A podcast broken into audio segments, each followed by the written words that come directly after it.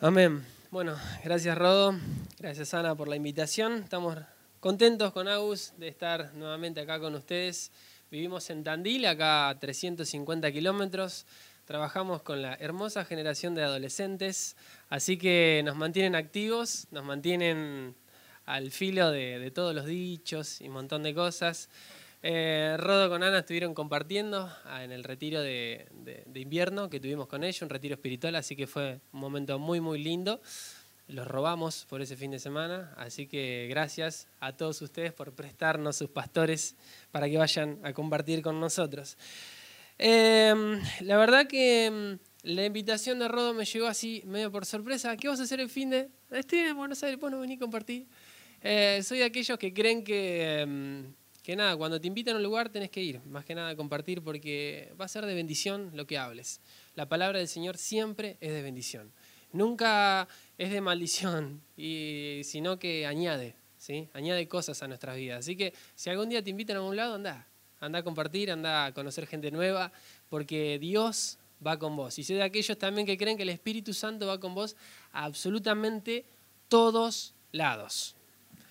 A mí me educaron diciendo que si ibas a un lado feo, el Espíritu Santo se quedaba en la puerta esperándote que vos hagas tus cosas y después iba a tu casa. Pero quitábamos una de las... Em, eh, ¿Cómo decirlo? Se me fue la palabra. ¿Cómo? No, una de las características, no la palabra, pero características del Espíritu Santo que es omnipresente. ¿no? Entonces, eh, estudiando un poquito la Biblia, fui sacando ciertos tabúes de mi cabeza y me di cuenta que el Espíritu Santo me acompañaba a todos lados donde yo iba. Haga cosas buenas y haga cosas malas también. Entonces digo, qué groso el Espíritu Santo, cómo me banca, es mi mejor amigo. Y empecé a verlo al Espíritu Santo de otra manera. Lo empecé a ver como un compañero, como un amigo de aventuras, como alguien que me bancaba en absolutamente todas. Y por más que yo por meses le dé vuelta la cara, el Espíritu Santo seguía fiel a mi lado. ¿Por qué? Porque Él está en todos lados al mismo tiempo, al igual que con tu vida y que con la mía. ¿sí? En los momentos difíciles, en los momentos alegres, el Espíritu Santo está con nosotros. Y de eso quizás un poquitito quería hablar. Estoy practicando la sinceridad también y cuando Rodo me dijo de compartir, no sabía ni qué compartir. Esas lagunas existenciales que si te hacen en la cabeza decís, ¿qué comparto? No sé, y bueno, le dije a U, ¿qué comparto?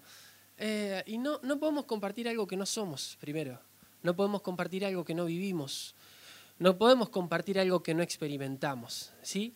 Y resumiendo un poquitito estos últimos tres, cuatro meses, estamos viviendo con Agus una relación con el Espíritu Santo diferente, ¿sí? No solamente en la búsqueda de lo sobrenatural, esas cosas que pasan locas con el Espíritu Santo, que están geniales que debemos buscarlas porque marcan un antes y un después en nuestras vidas. Son esos momentos del Espíritu Santo viene y bueno, podemos hacer hasta cosas locas, cosas que ni pensábamos, eh, que seguramente muchos de ustedes la han tenido y, y, fue un antes y un después en su vida. Quizás dijeron, a partir de este momento que me pasó esto, nada, es sumamente loco. Voy a seguir a Jesús porque esto no lo vivo en ningún lugar, porque nadie me llena de esta manera. Pero no solamente ahí se manifiesta el Espíritu Santo. Como decíamos al principio, el Espíritu Santo está continuamente con nosotros. Por lo tanto, podemos decir que el Espíritu Santo está continuamente enseñándonos, continuamente hablándonos. Entonces, ¿en quién va de escuchar o no la voz del Espíritu Santo? En nosotros. Entonces, ahí, en este último tiempo, estuvimos teniendo ciertas experiencias con el Espíritu Santo que realmente cambiaron nuestra forma de verlo. ¿sí? Hablábamos hace poquito, tuvimos una de las experiencias con uno de los adolescentes, ¿no? Uno de estos chicos en un momento de búsqueda de Dios eh, internamente, él hizo una pregunta a Dios y pasó adelante y estaba llorando y estaba llorando y nada, uno está ahí atrás, nada, llevando grupo, conteniéndolo, qué sé yo, de, buena onda a veces. Y algo me mira y me dice, nada, abrazalo, como diciendo, el pibe está llorando, qué sé yo. Y uno va y lo abrazó de, de buena onda. Y se quedó un ratito, ¿no? Y el pibe lloraba. Y bueno, pasó el tiempo y volvimos a nuestra casa, otra reunión más. Y a la semana, eso fue un domingo, el jueves nos escribe, dice, no saben lo que me pasó, chicos. Eh, yo había, le había dicho al Señor que necesitaba creer en Él, que yo no creía en Dios, cristianos desde chiquito, toda la educación cristiana. Él estaba haciendo una pregunta existencial de decir, Dios, si vos existís, hace que Nico venga y me abrace. ¿No? Y nosotros, cuando escuchamos la voz sobrenatural de Dios de ir a abrazarlo, y la verdad en ningún momento. Eh, Agus me miró con ojos de fuego, encendida en el espíritu, y me dijo, ve ahora. La verdad que no, la verdad que fue algo sencillo, la verdad que fue un acto de amor, un acto de contención, de estar al lado del que en ese momento parece que está sufriendo, está pasando un proceso interno, de estar acompañando a la persona que realmente lo necesita.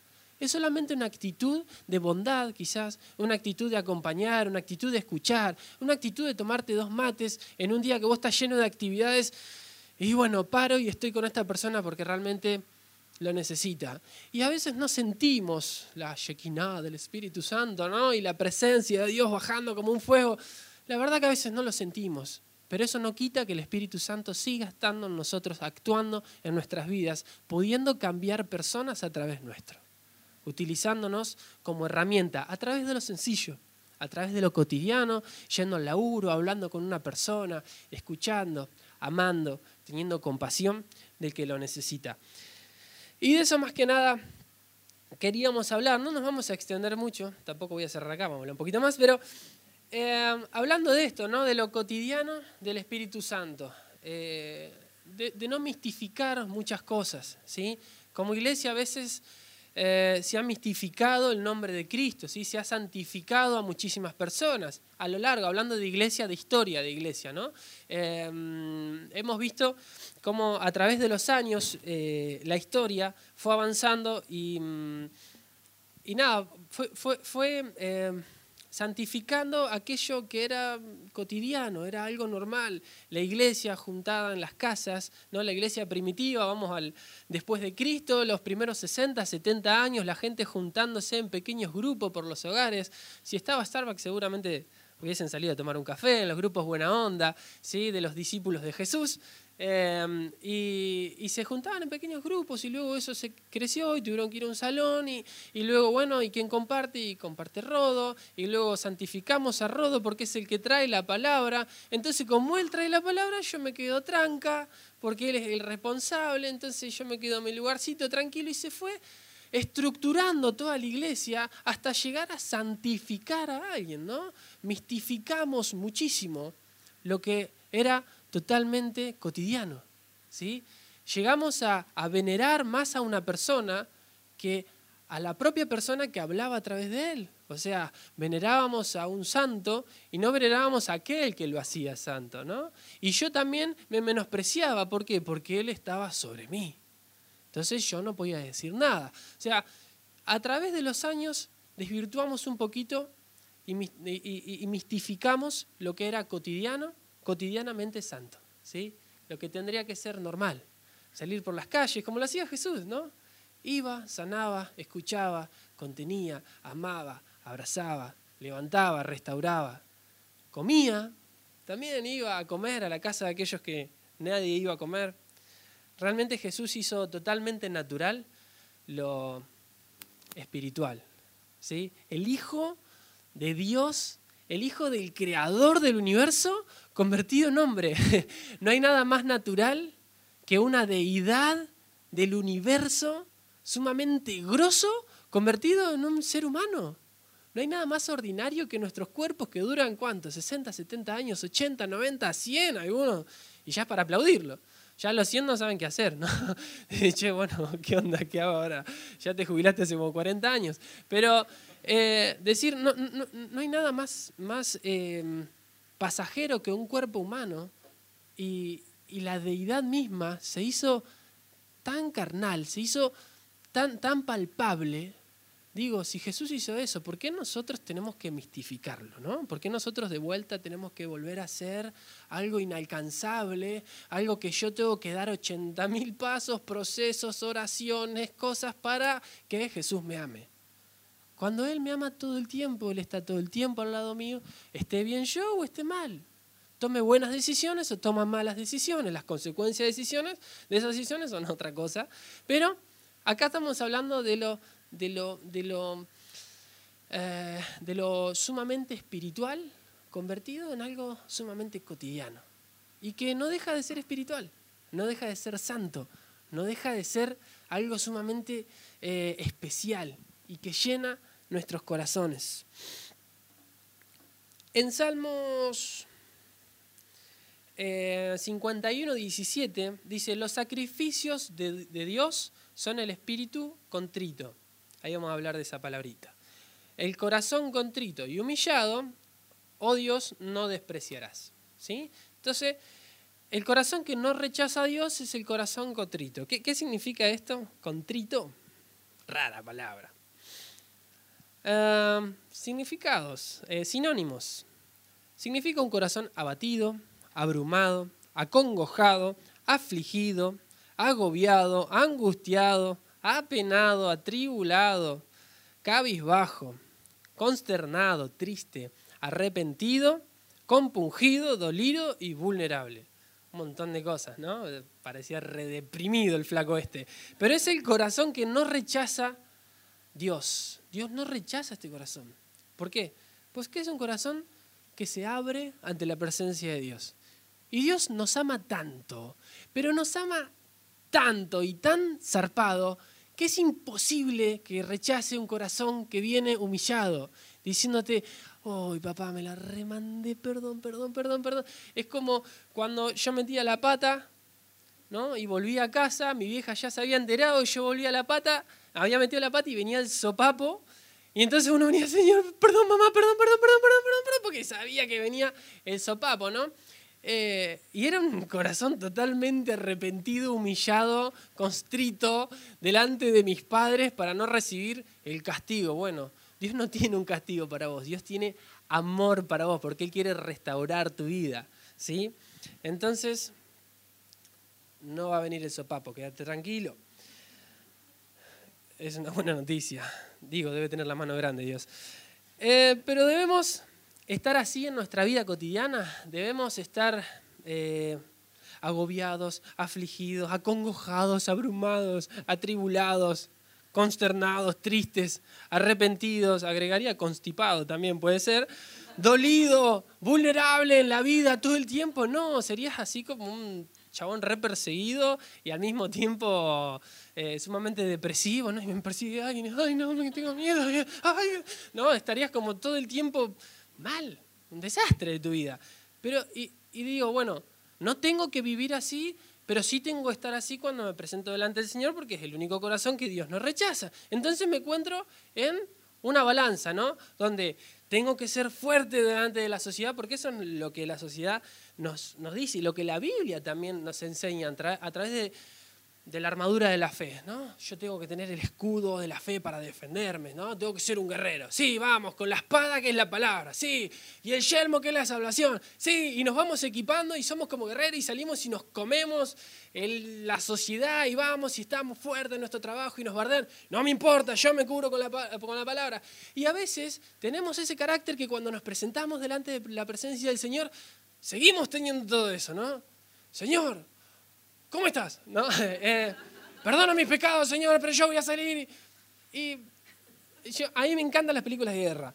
Me gusta muchísimo peliculón Rey Arturo. No sé si alguien la vio. Bien, ahí una mano arriba. Eh, el Rey Arturo me encantaba la mesa redonda, ¿sí? Entonces, ¿qué pasaba? Los mejores guerreros del reino, los más grosos, los más preparados, toda su vida preparándose eran invencibles en el campo de batalla, nadie le podía tocar un pelo. Te acercabas a un metro y ya tenías tres espadas del chabón clavadas. Y decís, ¿cómo lo hizo? Bueno, eran unos grosos. Pero cuando iban a la mesa del rey, a la mesa de redonda, ¿qué hacían en la puerta? Chau el casquito, chau la coraza, dejaban el escudo. Y las espadas arriba de la mesa, hermano. Acá había total vulnerabilidad. ¿sí? Las personas estaban totalmente despojadas de todo aquello que quizás formaba algún valor en ellos. ¿sí? ¿Por qué? Porque estaban delante de la presencia del rey y ahí se discutían temas internos. Ahí el guerrero máximo dejaba de serlo. ¿Por qué? Porque era igual al otro. De hecho, la mesa era redonda, donde todos tenían la misma participación, donde todos tenían la misma opinión. Y esa es la mesa que Dios tiene preparada para nosotros. Es más, creo que en el cielo las mesas van a ser redondas y no cuadradas. Pero bueno, es un pensamiento mío. En fin, em, este es el dilema que yo quizás tenía en mi corazón, de decir, presentarme delante de la presencia del Señor totalmente vulnerables y cuando vaya afuera, no estar vulnerables, ¿no? sino que estar fuertes. Bueno, ¿cómo hacer? Eh, se los pregunto en serio, ¿cómo hacer? no. Eh, entonces, esta es la palabrita que a mí me abrió un poco la cabeza, el ser, el ser vulnerable, ¿sí? Que no es estar deprimido, ¿sí? Sino, ese, eh, en ningún momento en este sentido, la palabra contrito significa estar deprimido, ¿sí? Sino estar cabizbajo, que no es lo mismo, afligido, que no es lo mismo, agobiado, que no es lo mismo, ¿sí? angustiado, que no es lo mismo, abrumado. Es un detalle que no es menor, ¿sí? no es estar deprimido delante del Señor, sino que estar rendido delante de la presencia del Señor. Ese corazón no es el que rechaza al Señor, por lo tanto somos aceptados por Él. Y no hay cosa más agradable que ser aceptados por Dios. Sea cual sea nuestra condición, no importa lo que hayas hecho, no importa lo que vas a hacer, no importa lo que estés haciendo, Dios te acepta tal cual sos si tu corazón está humillado, si tu corazón es vulnerable a la presencia de Dios. Sé que en estos tiempos necesitamos de una fe radical, ¿sí? Sé que es muy necesario. Trabajando con los adolescentes nos damos cuenta que ellos son una generación muy grosa, son una generación muy especial de parte del Señor, porque están viviendo a, piel viva todo lo que está pasando eh, sobre la ideología de género, sobre el aborto. Son muchos temas que a ellos, wow, les taladra la cabeza y los hace confundir. Entonces ellos necesitan de esa fe radical que sobrepasa todo entendimiento y toda confusión y nos hace estar estables en la presencia del Señor. Ellos necesitan ser guerreros, pero también necesitan ser totalmente vulnerables para poder entrar a la mesa del rey, dejar todas nuestras armaduras y empezar a charlar con papá, porque no es ni más ni menos que nuestro papá. Por lo tanto, debemos poder ser vulnerables con, con Dios, ¿no? Pablo explica en Efesios 4 y en Romanos 12 la importancia del cuerpo de Cristo, de que todos nosotros somos iguales, em, de que tu opinión vale igual que la mía, de que la opinión de Rodo vale igual de la que cualquiera de ustedes, por más que él sea el pastor y él sea el que está a cargo de un montón de cosas, al igual que los chicos que están en los grupos buena onda, ¿sí? la opinión de ellos vale tanto como la tuya, solamente que ellos están a cargo de una actividad. Y, en estos dos pasajes podemos ver cómo Pablo explica perfecto el cuerpo de Cristo, ¿sí? Y que mm, la opinión de uno vale exactamente igual que la otra. Por lo tanto, me genera esta duda. Eh, esto de ser vulnerables, ¿también tiene que ser entre nosotros o solamente en la presencia del Señor? ¿No? Porque como cuerpo de Cristo, como iglesia, debemos ser vulnerables entre nosotros. ¿sí? Debemos bajar la cabeza, debemos hacer dos pasos para atrás si el que venía conmigo se retrasó. ¿Sí? ¿Para qué? Para abrazarlos e ir juntos. Ojo, no con todos a veces se puede ser vulnerable, ¿se entiende?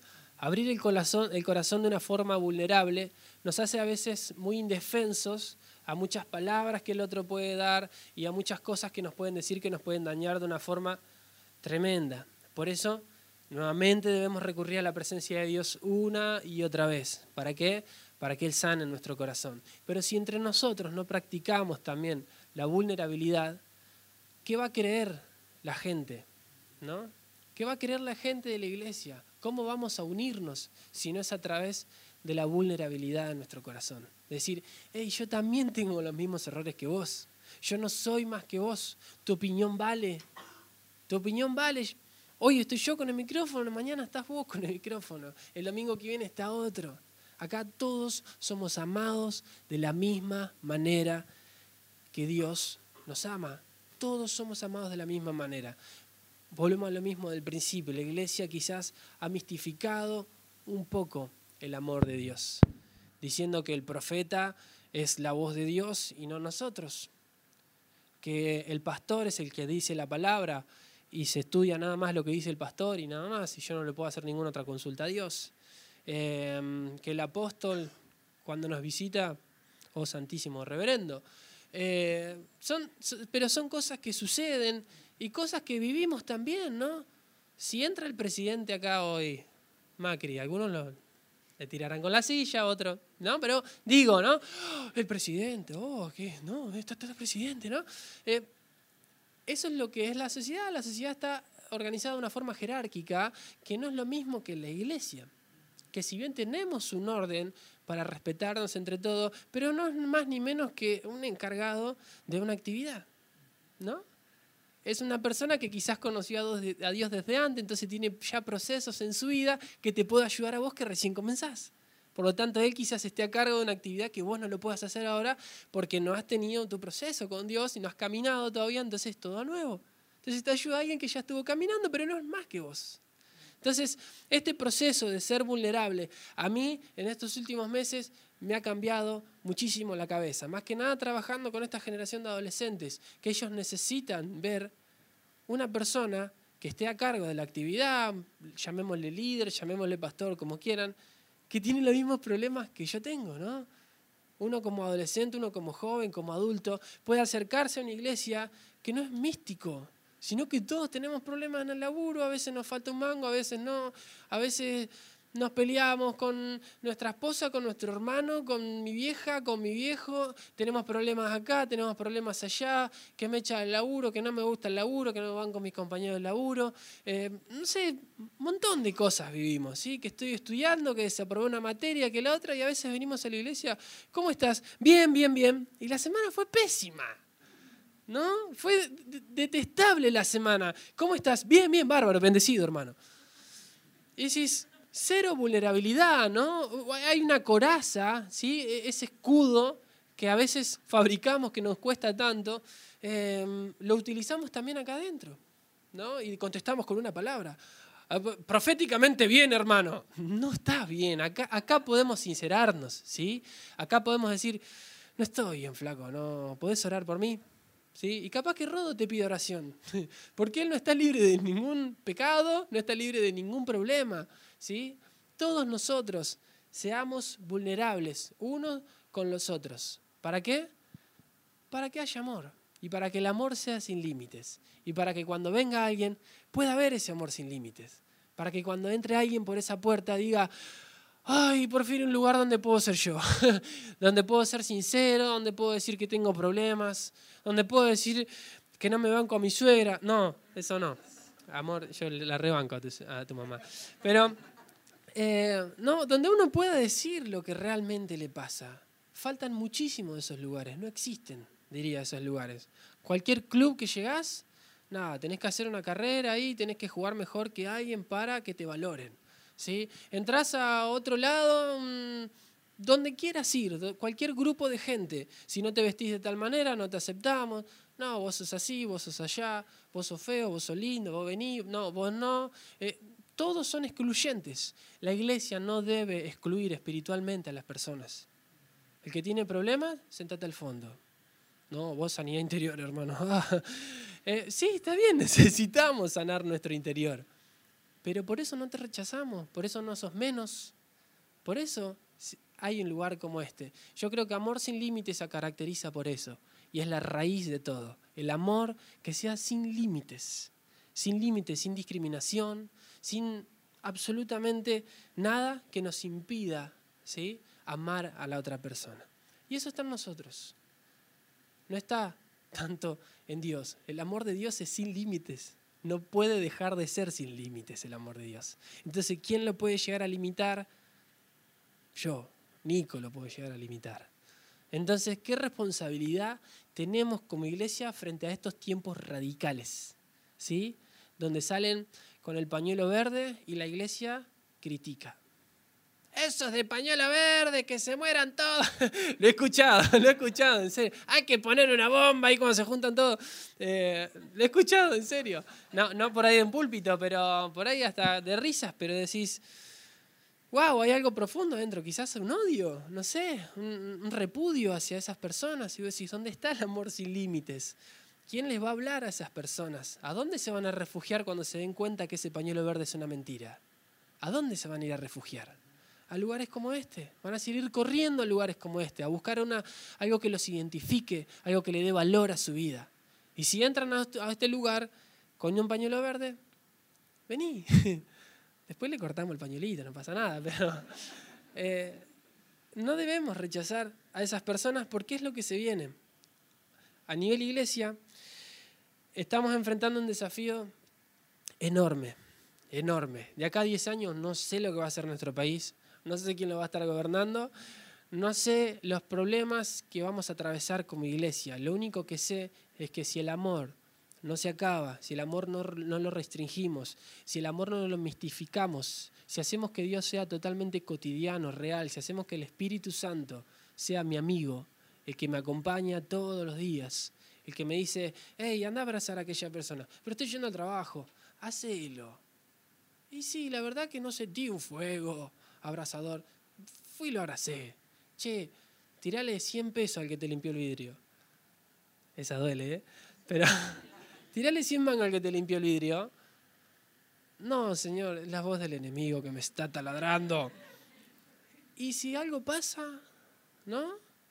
pero no sentí la voz de Dios. Eh, y a veces pedimos los famosos bellones, ¿no? Las, cosas que tienen que pasar o los planetas que se tienen que alinear para nosotros accionar. El Espíritu Santo es simple. El Espíritu Santo es mi amigo. El Espíritu Santo camina conmigo todos los días. Todos los días. A veces le doy bolillas, a veces no. Pero está conmigo. Entonces, empecemos a dejar que el Espíritu Santo fluya. Y creo que es la única respuesta a todos los bardos que estamos teniendo como sociedad. ¿Sí? Soy de los que creen que la sociedad va de mal en peor. Está bien, sí, se entiende que a lo malo van a llamar bueno, están llamando bueno, y a lo bueno lo están llamando malo. Y hace tres meses en las Naciones Unidas se discutió quitar la patria, la patria potestad de los hijos. Una locura. Una locura. Y la delegación argentina, ¿saben qué dijo? Sí, quitémosla. No, Gracias a Dios que no se rechazó todavía, pero el año que viene se va a volver a, presentar el mismo proyecto. El año que viene se va a volver a presentar el aborto, el año que viene se van a volver a presentar con la ideología de género y, todos los años se van a volver a presentar y, la verdad que va a ir de mal en peor, pero también creo en una generación, en una iglesia que se levanta en un futuro glorioso. No todo de depresión, hablando socialmente quizás sí, todo se corrompa y todo se destruya cada vez más. Pero en la iglesia del Señor va a ser un futuro glorioso, porque lo promete su palabra. Entonces yo creo en ese futuro glorioso, en esa luz brillando en el medio de la oscuridad.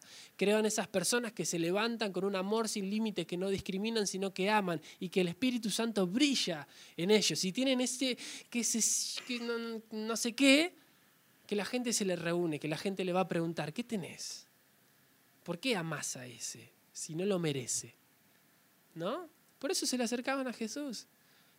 Yo segurísimo que cuando Jesús perdona a la mujer, a la ramera, ¿no? que frena esa, esa, esa hinchada de River que le iba, no, eh, esa gente que le iba a tirar piedras a esa mujer, y, y Jesús le dice, no era de Boca Jesús. De hecho, creo que siempre lo hacen de River, ¿no? Con la túnica blanca y, la franja morada cruzada. No sé por qué, pero bueno. Hay que hablar con Da Vinci, alguno de esos que lo pintaba. Eh, en sí, eh, creo que Jesús cuando lo frenó. Ya me olvidé lo que iba a decir, un desastre. Cuando lo. a ver si viene. Sí. Cuando el Señor lo frenó, ¿no? Había mucha gente que lo miraba. ¿sí? Quizás los que más iban a tirar piedra eran los fariseos y demás. Pero había muchos niños ahí metidos. Era un pueblo, o sea, la gente no tenía tele. Salía a la calle a ver qué pasaba, ¿no? Estaba todo el día espiando por la ventana a ver que, si pasaba algo interesante. Y cuando iban a pedrear a alguien, creo que era la novela de la tarde, ¿no? Están por colgar a fulanito y todos iban a la plaza y miraban, ay, mira cómo se está muriendo. Eh, pero era la, la diversión del momento. De hecho, años ahí cerquita, el Coliseo Romano, mataban gente por la diversión, no era el espectáculo del momento, la muerte. Em, en fin, la gente que estaba viendo eso y vio que una persona salvó la vida de alguien, más, imagínate los nenes, por esas cosas se le acercaban a Jesús. ¿Y quién es usted, Señor, que, que, que no dejó que esa mujer muera? ¿No? Las viejitas, ¡ay, qué lindo el nene! Mirá cómo protege. Dio, dio, muchísimo que hablar, una actitud. No solamente les dio una lección increíble a esas personas que iban a tirar, le dijo, los que estén libres de pecado, tiren la primera piedra. Tomá, ¿no? Eh, sino toda la gente que lo rodeaba, montones de niños, montones de hombres, montones de mujeres, viendo esa situación que hice un clic en ese momento. Algo tuvo que haber pasado. Fueron seguramente cientos de personas alrededor carburando todo el tiempo. ¿Qué pasa? ¿Cómo no? No entiendo esta persona. ¿Qué hizo?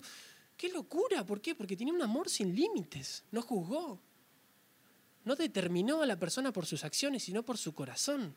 Vio mucho más allá de lo que estaba haciendo, sino lo que era para Dios. Él podía ver con otra mirada. No veía lo que todos miraban. No veía la fornicación en su cuerpo, sino que veía una hija de Dios.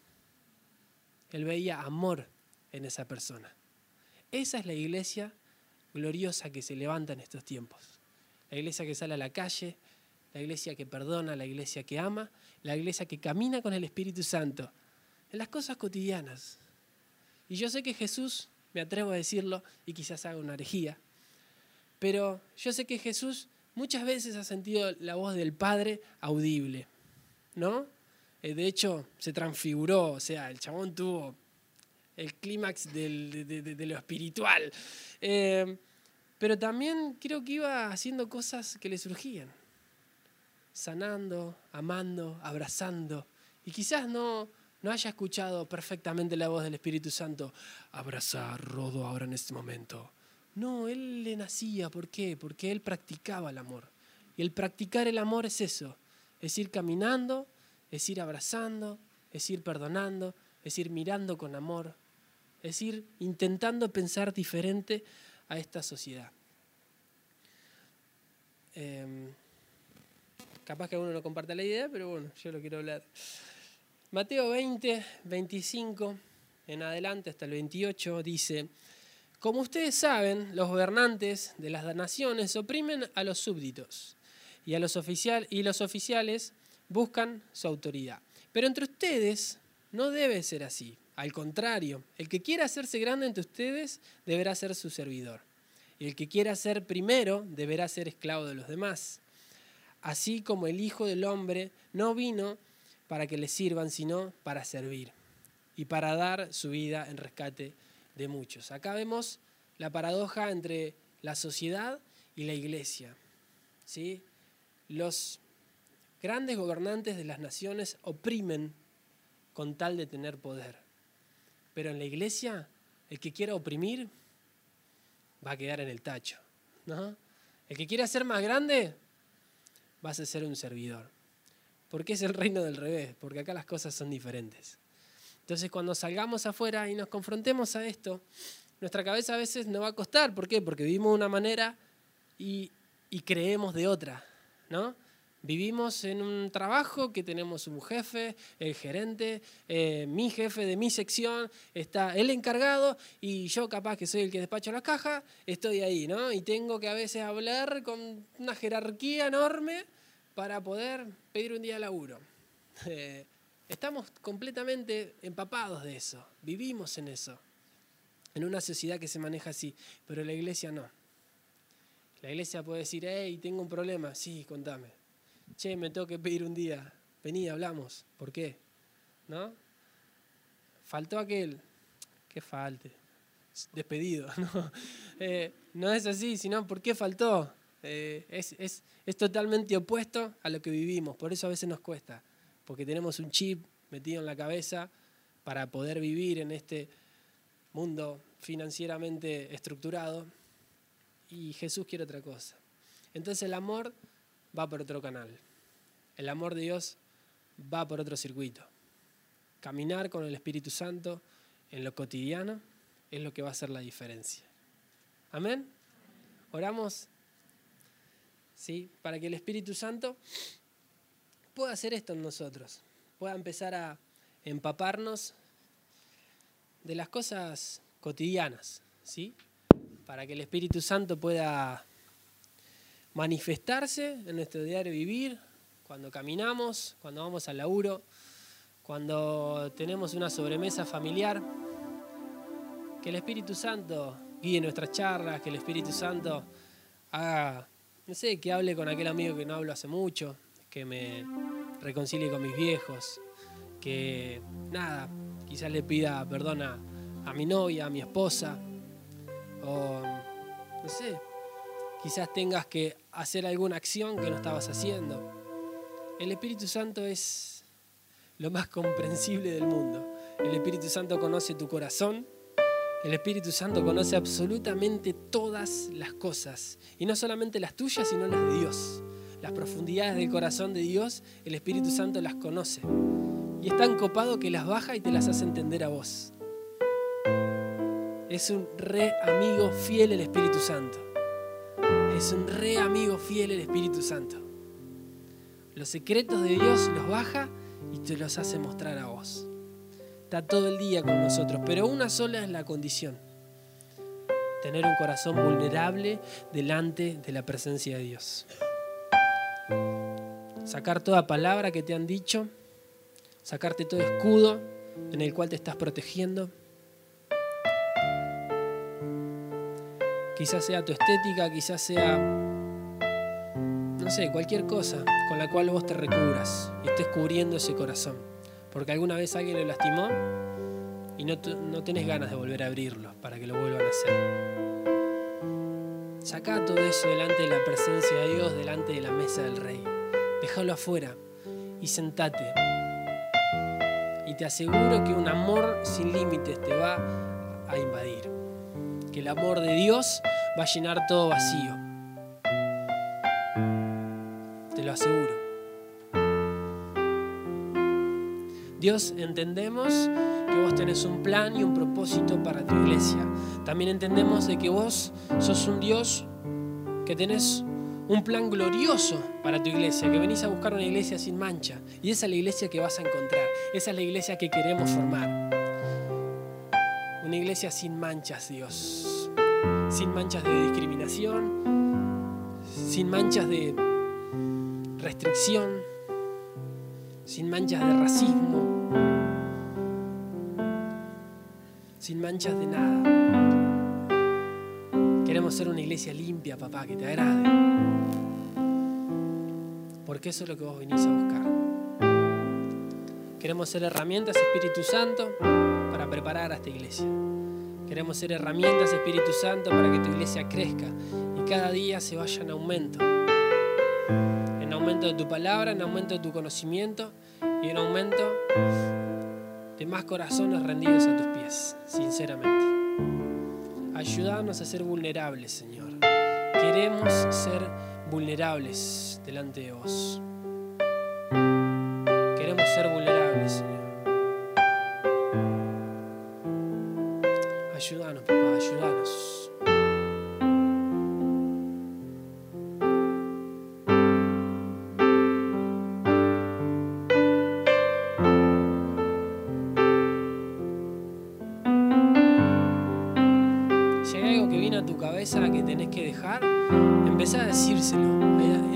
estamos todos sentados en la mesa del rey, la mesa redonda. Empezá a decírselo a Dios. Papá, lo que me separaba de vos es esto. Esto es lo que me tiene preocupado, esto es lo que me tiene mal. Sé vulnerable.